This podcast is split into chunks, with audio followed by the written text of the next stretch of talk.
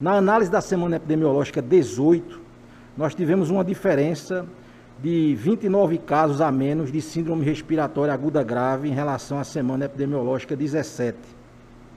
Já em relação aos dados da Central de Regulação, houve 20 solicitações de enfermaria a menos entre as semanas 18 e 17 e um aumento de 69 solicitações de UTI quando comparamos essas duas, essas duas últimas semanas.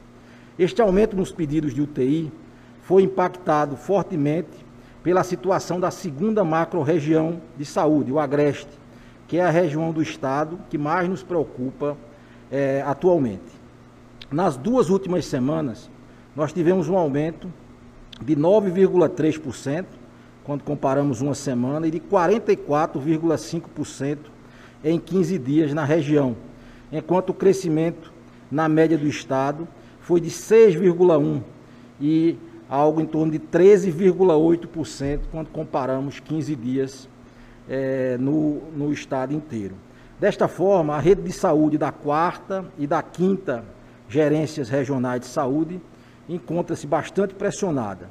Diante do comportamento é, de amplitude maior em relação a outras regiões do estado por duas semanas seguidas, nós estamos analisando a necessidade de medidas específicas para essa região.